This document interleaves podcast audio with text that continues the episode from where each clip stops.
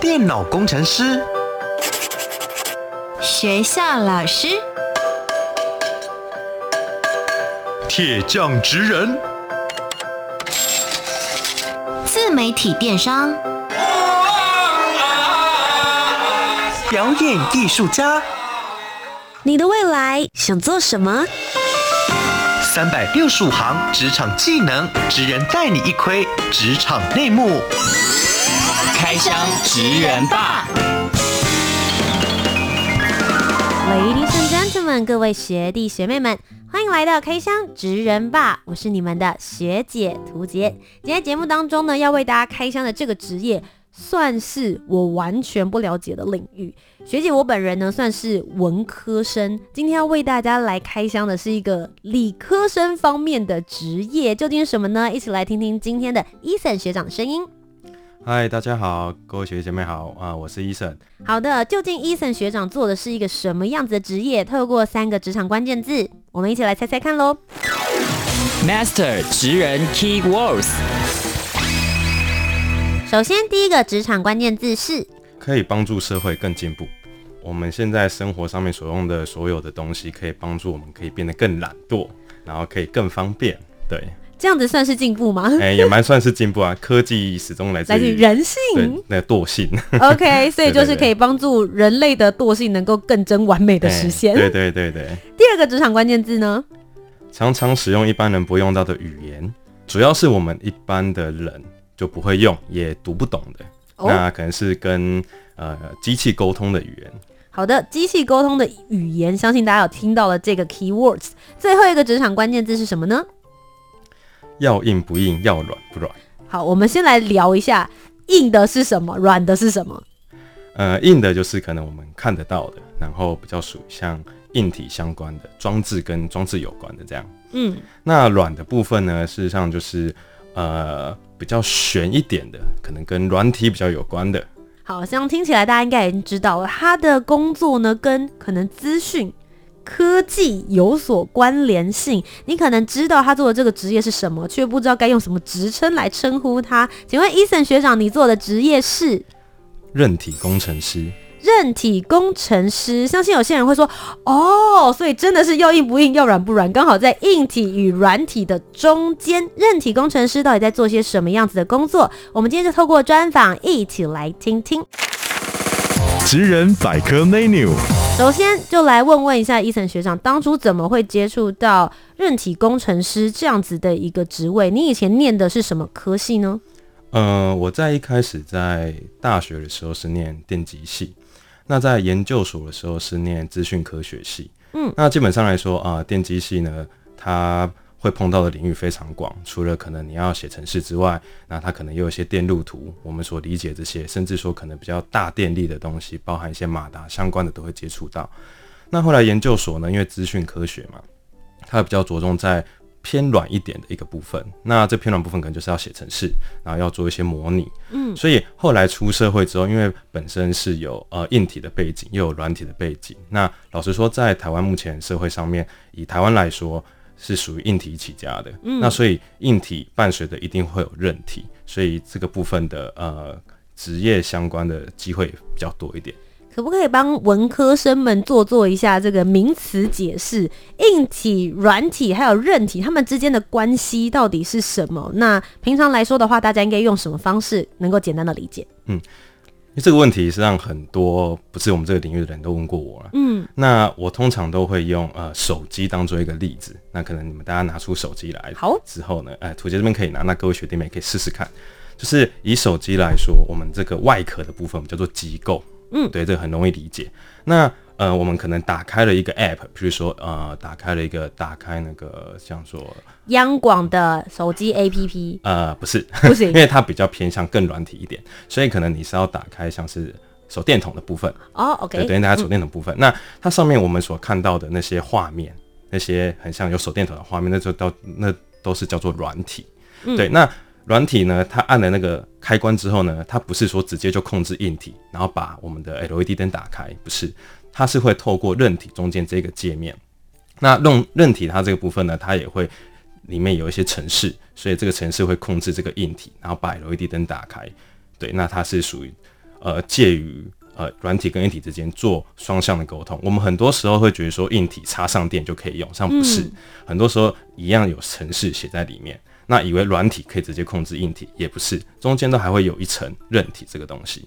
有一点类似像沟通的桥梁吗？对，那呃，这不仅是沟通的桥梁，它有很多的一些呃逻辑会写在里面的。所以我们常常看那个手机要更新嘛，都更新韧体，不是更新软体的原因也是这个原因，就是我们要帮助我们的硬体去做一些优化，都是在韧体里面。嗯，那刚其实前面有提到你自己的背景的话，在大学的时候是做硬体嘛，然后后来研究所的时候是做软体，可是为什么到职场的时候就是做韧体类的？这个之间的转换有这么轻易哦？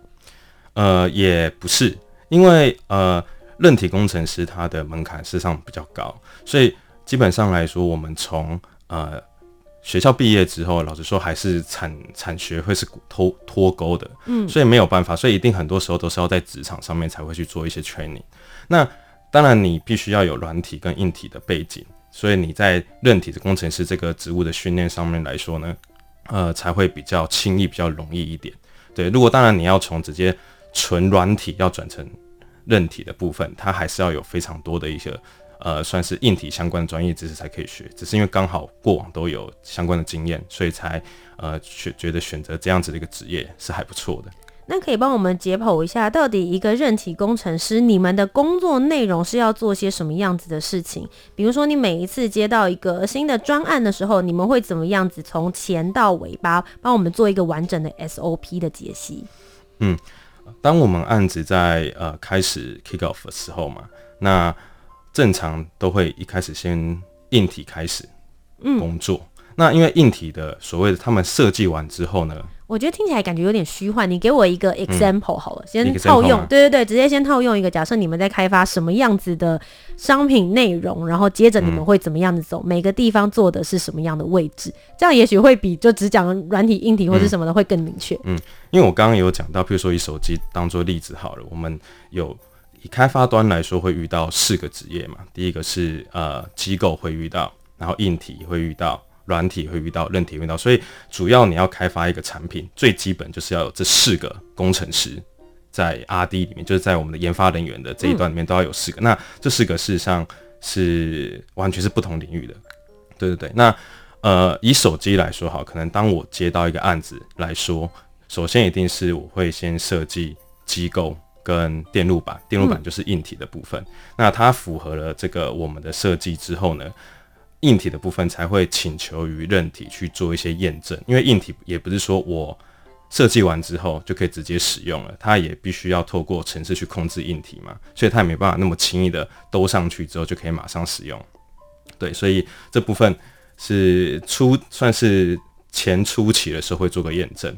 那之后呢，韧体还会再做更多的与软体上面的沟通。嗯，对，所以后期呢，呃，可能硬体会相对于稳定之后。然后韧体还要必须持续的在跟软体在做更多的沟通，然后让后续有更多的服务可以使用。那像你在交替的时候有提到，所以等于是你会从硬体的部门那边你接到，嗯、然后再继续你处处理完之后会接到软体的部门嘛？那在这中间你说所谓的处理，韧体工程师到底是要处理哪些事情？你一天的生活会是做些什么？嗯。因为呢，呃，韧体的部分，它我先从韧体跟硬体之间哈，因为我们韧体实际上常常会说你是韧体偏软还是韧体偏硬，那事实上老实说，哎，要好复杂，是在水平的两端一直在那边游移的感觉。没错，没错，没错。所以很多你很多时候就是万一你的产品有问题的时候，所以韧体很多都脱不了关系，嗯哼，你一定要帮忙一起去解这个问题。是对，所以常常就是会被这样要求。那我先讲一下硬体跟韧体他们是怎么样做沟通，因为呃，硬体它开发完之后呢，它里面有还是有很多的一些这部分说起来比较困难一点，它是很多呃，算是一个波形的东西，就是它透过电会产生波形，而这个波形它就是一个讯号。那韧体它必须解析这个讯号，才可以变成数位的东西，这个有点复杂。嗯，数位的东西它变成数字。那有数字呢，我们就可以透过这个数字去写程式。OK，对对对。嗯、那我们韧体跟硬体是做这样子的沟通，去解析呃讯号的一个数字，然后变成程式可以使用。嗯，对。那软体的部分呢？呃，韧体跟软体的部分，它比较像是做不同的应用应用层。就譬如说，假设我今天要更新我的韧体，那可能软体必须也要提供相关的通讯协定，我们会一起去定，然后去做数字的传传输。嗯，所以可能这部分就是韧体跟软体呃合作的一个模式。对，大概是这样。那我想要问的是，作为一个任体工程师或者是工程师，好了，帮我解析一下你们的工作环境或是工作状态。你今天比如说到了办公室里面，大家想象的当然就是你们坐在电脑前面，然后就开始自顾自埋头做自己的事情，好像也不会去管隔壁的人。大家第一个反应都会觉得他们一定超级宅，真的是这样吗？这个是对你们一般的刻板印象。你实际走进公司里面开始当工程师之后，你觉得你们有被误解吗？嗯，凭良心说，我自己是觉得确实是比较单纯，因为我们必须要，呃，主要还是以电脑为主，工作对象还是电脑为主。嗯、那人与人之间，因为科技它的分工比较细，所以很多比较人与人之间的沟通，可能会有其他一个我们叫做呃专业管理的这样子的一个职务的人去做，可能。工作上面的安排或者说协调，所以我们就可以让工程师去专门呃比较专心的去对于对于我们的开发这样子。嗯，对。那你们在职场上面有没有什么？因为既然大家都沟通很少，但一定会发生一些诶、欸、需要处理的事情。有没有发生什么让你觉得印象比较深刻的事？嗯，印象比较深刻的，比较像是可能产品在呃正在生产当中的时候。那可能常常产品会出一些问题，那这个时候因为产线都要就等你去解这些问题，所以通常往往都会比较急迫一点，你必须要加班啊什么样的去赶快把这样事情解决掉，不然可能产品呃产线在那边会等着你，那张钱就会一直烧，对，会有这样子的情形。嗯哼。那至于说沟通的问题，另外一方面也比较有问题，就是说可能常常我们讲的语言是可能。不是我们同个领域的人，他们可以理解的，所以你必须要花更多的方式，更多他们听得懂的话去跟他们解释。嗯，不过其实你们的工作都跟大家每一个人的日常都息息相关。就像你讲的嘛，我们是要实现让大家能够更懒，就是能够忠于人性惰性这件事情。像你自己本身有接触过开发的产品，可不可以跟我们分享有哪一些？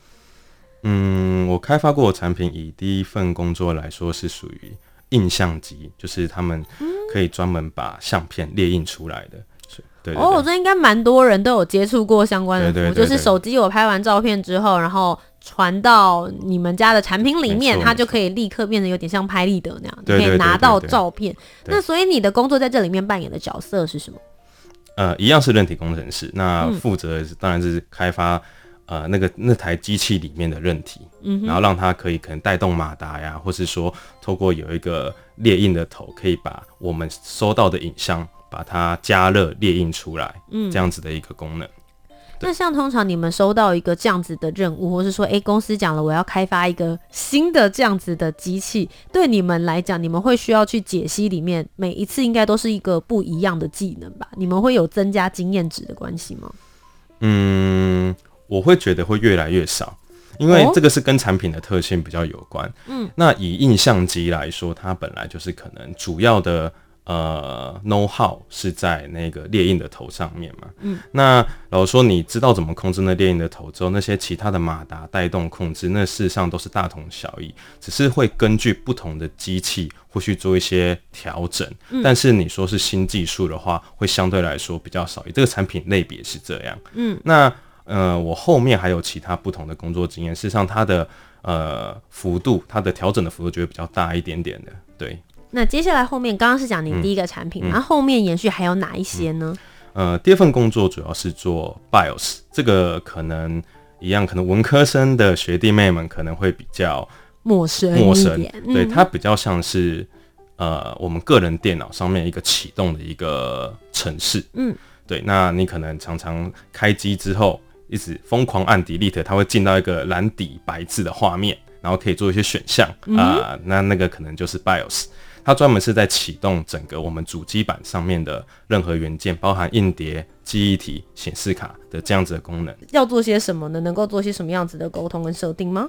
嗯，它主要就是要启动主机板上面的周边所有东西，所以老实说，嗯，相对于使用者来说是非常无感的一个东西。对对，因为平常也不会去接触。而且你看到那个画面的时候，你第一个反应是我的电脑坏掉了。没错，就直接要重开机这个样子。对对对对对对，没错。那这个是非常，真的是非常没有感觉的东西，因为韧体常常也是做出来之后，可能到到终端消费者手上是一个很就是没有感觉的东西，会很没有成就感吗？嗯，要看个人，要看个人。但你是 OK 的，对，我是 OK 的。对，你觉得就是至少你要知道，你打开来的时候，其实是中过经过我中间那个画面，你才看得见。所以只要他看得到，能够使用，对你来说就属于成就的一部分。没错，没错。OK，所以这是刚刚讲到的第二个部分的产品嘛？嗯、接着后来呢？接着后来，我跟我一个呃朋友合作，就是自己出来算是创业。创业对对对对对。嗯、那我们做的是一个叫做智慧型沙袋的东西。OK，对，那这个沙袋它是呃，因为上面那个沙袋它本身是个感测器，它是把这感感测器呢连在不管是直立式的或者是吊挂式的沙袋上面，那使用者可以透过它打击它之后呢，可以知道说它的力量、耐力、速度，然后把这样子的资讯呢，不管是透过蓝牙或是透过网络传到云端去去做一些数据分析，然后可以让你了解。呃，你打击的一些状况、体能状况这样。嗯，所以其实任体工程师，我不知道我这样的认知对不对？他、嗯、应该是属于所谓的研发部门中的其中一块吗？对，没错。OK，所以以刚刚您刚刚讲到的这个智慧型沙袋或者是智慧型沙包这个部分的话，你做的就是它如何去做这个感应的界面的东西。对，没错，就是它上面有一个感测器，哦、那这感测器呢，嗯、你打击它，那感测器的数值都会有变化。嗯、那我透过这样的变化，里面可能。再写一些可能我们叫做演算法的东西，然后它可以判断说，这沙袋是真的是被打到，还是是单纯的在晃动，都可以有办法去感测到，然后把这样的数值去做量化，然后可以去做一些分析。因为到目前为止的这几个产品，感觉都差距蛮远的。哎，对对对，就是跟我想，我以为它应该会是一个连续有加成，然后因为你在这方面有这个经验，所以你来去做下一个产品继续的研发。但事实上都是完全不同方向的。对，因为科技业的领域真的是非常广。嗯，我刚刚讲到那个智慧型沙袋，比较像是 IoT 相关的一个产品。嗯，IoT 名词解释，呃，物联网。OK，物联网听起来大家应该会比较熟悉一点点。对，你把它想成就是不同的，我们不同的装置透过网络把它连在一起，所以可以彼此知道彼此的资讯，这叫做物联网。嗯、简单来说就是这样。嗯，那像你刚刚一开始有讲，你前面两个产品在开发的时候，你是 under 在某一个公司之下，然后在里面的研发部门做。任体的工程师，在你刚刚讲到的第三个例子的时候，你是跟你的朋友共同做创业，所以等于你也是老板的其中一个 part，对吧？就是占有其中的股份，或是大家一起来做这个工作。请问你觉得在这之间，你的工作内容有什么不区分，或是你的态度会有什么样子的不同吗？嗯，说老板不敢当啦，但是呃，算是共同创办人啦，可以这样讲，可能比较好听一点点。OK OK，嗯，那差别是差别在说，身为员工当然就做好自己的事。然后做好之后就下班，就这样子，这么简单。就通常这样子的话，任体工程师会很容易加班嘛，在这个业界来讲。嗯，也是要看公司，嗯，真的是要看公司，嗯，对，还要看个人的能力这样。OK，所以可能前两个确实就是上班的时候我把事情处理好，下班我可能就觉得赖关掉就可以找不主管就找不到我。对对对。但如果自己创业又是另外一件事。对，因为除了任体之外，自己创业的话还必须要做呃。非韧体相关的所有杂事，可能你也必须要再碰一点软体，嗯、你也必须要再碰一点任呃硬体，嗯、所以不只是单独就是任体这个工作而已。嗯，对，这对你来说会有挑战吗？一定会有，因为虽然都是工程师，但是他一样是跨领域的。但是老实说，就是把你的技能。就是横向的把它再多点一点这样子，对对对。OK，有一种打电玩的那种感觉啦。好，在这个技能点一点之后，想问为什么后来你就没有再继续创业的这一家公司，你就继续往下 move on 呢？当时做了两年，就就是还是有一些经济上面的压力。OK，对对对，所以当时还是就是、嗯、呃稍微的暂停我自己的部分。那、嗯、呃那个时候呢，呃公司还是继续往下走，所以。之后我还是有拿到一些呃该拿到的，对对对对对对对。OK，但是就决定说，哎、欸，还是要在出去外面找到其他的工作，所以就来到了你现在的公司。呃，没有，还有另外一个哦，对对对，因为可能工作也差不多十年左右了，嗯、所以中间可能两三年换一个公司，在科技也是非常常态的一件事，尤其是你换一个公司之后，有可能薪水会往上加的会比较多，就是所谓的跳槽，是不是？呃，可以这么说。你有被猎人头公司去做这样子的呃跳阶跳板的安排的吗？还是、嗯嗯、一定都有，一定都会有。嗯好，所以到了下一家。这家公司做的是什么？这家公司也是做啊，刚刚提到 IoT 相关的东西。嗯哼，那他做的呃，以当时公司比较主流的是属属于做一些智慧的呃电表或是智慧的瓦斯表的一个通讯装置。哦、我我举个例好，就像呃当时的公司呃，就是我后来算是第四间的嘛，对不对？嗯、第四间公司，它是呃有跟日本的一间叫做 Niche Gas 的这间公司合作。那这间 Niche Gas 它本身是日本的一个瓦斯商，因为日本的瓦斯商跟台湾的不太一样，他们是属于民营的。对，那他们想要转型，本来以前都是人工去抄瓦斯表啊，那他们想要变成有个智慧城市的概念，所以他们就是要做个智慧型的瓦斯表。嗯、那这种瓦智慧型瓦斯表呢，必须要有一个传输装置，把他们的表的一些资讯，呃，丢到云端去，去让他们做一些管理，甚至远端的控制。我举个例哈，譬如说，哦，我们跟他们合作。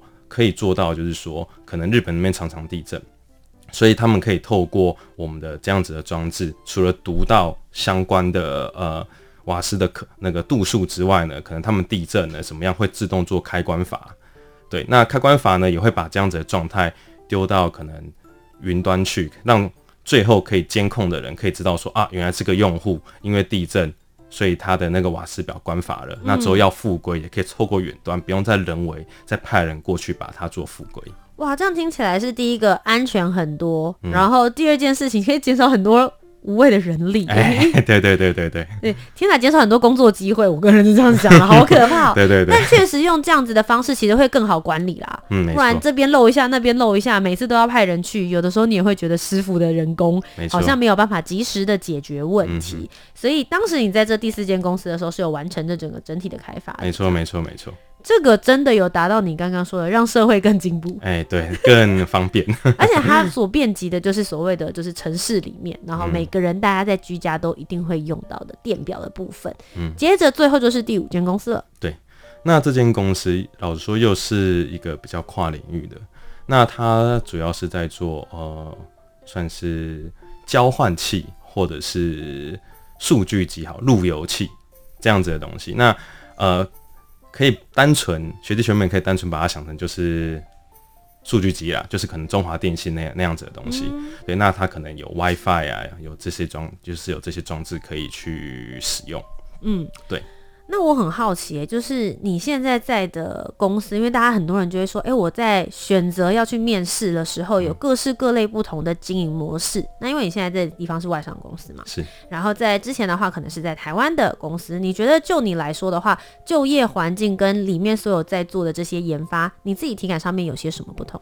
那台商公司，当然我会觉得可能是相对稳定。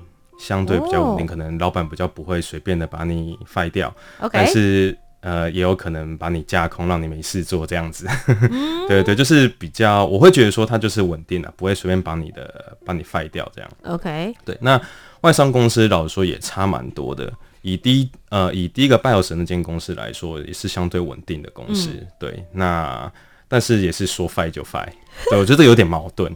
对，很多人好像都说，觉得外商公司他们就是所谓的目标导向，因为有的时候也许其中一个分公司，但是他们的主导单位天高皇帝远，嗯、所以对他来说，他就是看数据是最直接的事情。对对对对，嗯、比较自由，一定是比较自由。嗯、可能你上班可以穿短裤啊，因为科技也有一个不成文的规定，就是说你上班正常都是要穿长裤的。哦，真的？对对对。OK，但外商公司对这一点就比较弹性。对，没错，就是非常弹性然后上下班不用打卡。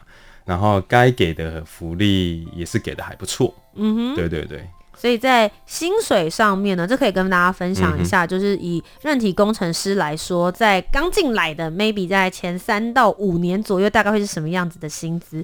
在你刚刚说的，可能你们会经过不断的转换不同的公司环境，或者是经过跳槽的一个方式来增加自己的价值，大概 maybe 可能会是有什么样子的机会达到什么样的薪资高度？我用年薪来看好，因为我们呃科技也比较常常是讲年薪，因为可能会比较多的 bonus 加起来这样子。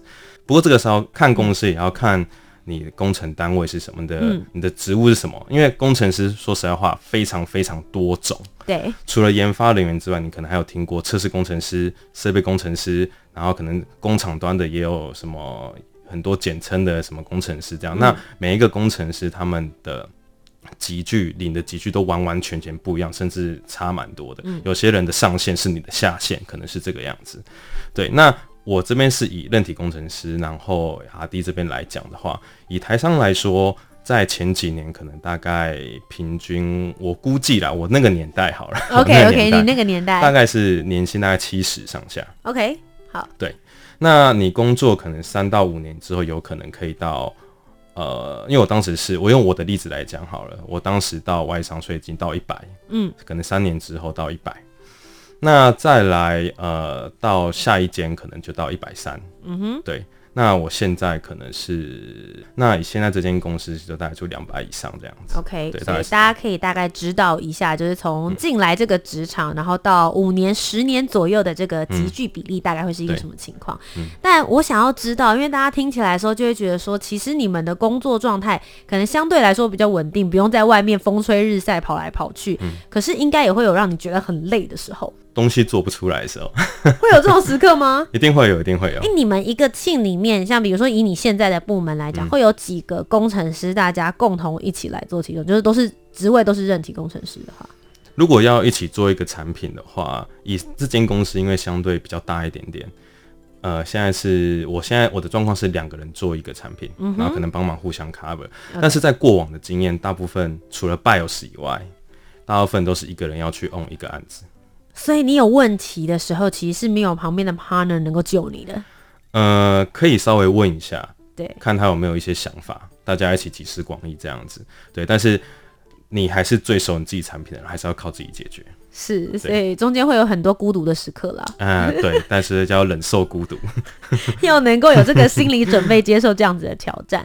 那我觉得最后想要问一下 Eason 学长，就是如果有些学弟妹们今天听完了这集节目之后，也觉得自己想要往韧体工程师这样子的职业发展的话，嗯、你会建议他们大学或研究所可以念什么样子的科系，然后应该要具备一些什么样子的技能？嗯。以大学来说，不外乎就是电机、电子或者是资工，嗯，这几个科系。老实说，我自己是觉得数学系也可以。数学系，对，因为逻辑？对对对对，就逻辑相对来说数理比较好，嗯、因为写程式基本上就是逻辑。可是对他们来说，他们就必须要花更多的门槛去写程式学习这一块。对，然后还有了解硬体到底在干嘛。OK，对。那研究所的话，它实际上分得更细，像一些可能自动控制相关的，也都可以当做就写韧体。所以自动控制的部分，可能机械系也会碰到一点，然后电机系一定也都会。嗯，所以这部分呃，研究所会比较细，但是我觉得大部分都还是可以参与，就是韧体这样子的一个工作。嗯、那至于说要学习什么样的一个能力，呃，我自己是觉得啦，还蛮建议学弟妹们要有。去 Google 找很多资料的能力，然后要可以看得懂英文，因为很多的资料来源都是来自于英文。嗯哼，对，所以你必须要可以懂得去阅读它。嗯，然后你会比较知道说现在到底一些新的技术是什么，然后怎么样解，因为你可能有时候你写成是卡住了，你上网打一些关键字的东西，都是跑出一堆英文的，别人国外人在分享怎么解这些事情的一些方式。嗯搜寻跟解决事情的能力，对对对。那你觉得在心理素质上面呢？嗯，心理素质就是真的要耐得起寂寞，因为你大部分的时间，你可能在一整天下来，可能假设工作八小时哈，你可能七个小时都是要面对电脑。嗯，对。那偶尔会开一下会这样子。是。那英文能力来说，如果你要去外商公司的话。它还是相对的比较重要。嗯、那比较大一点的外商公司，可能我反而觉得比较不用到英文。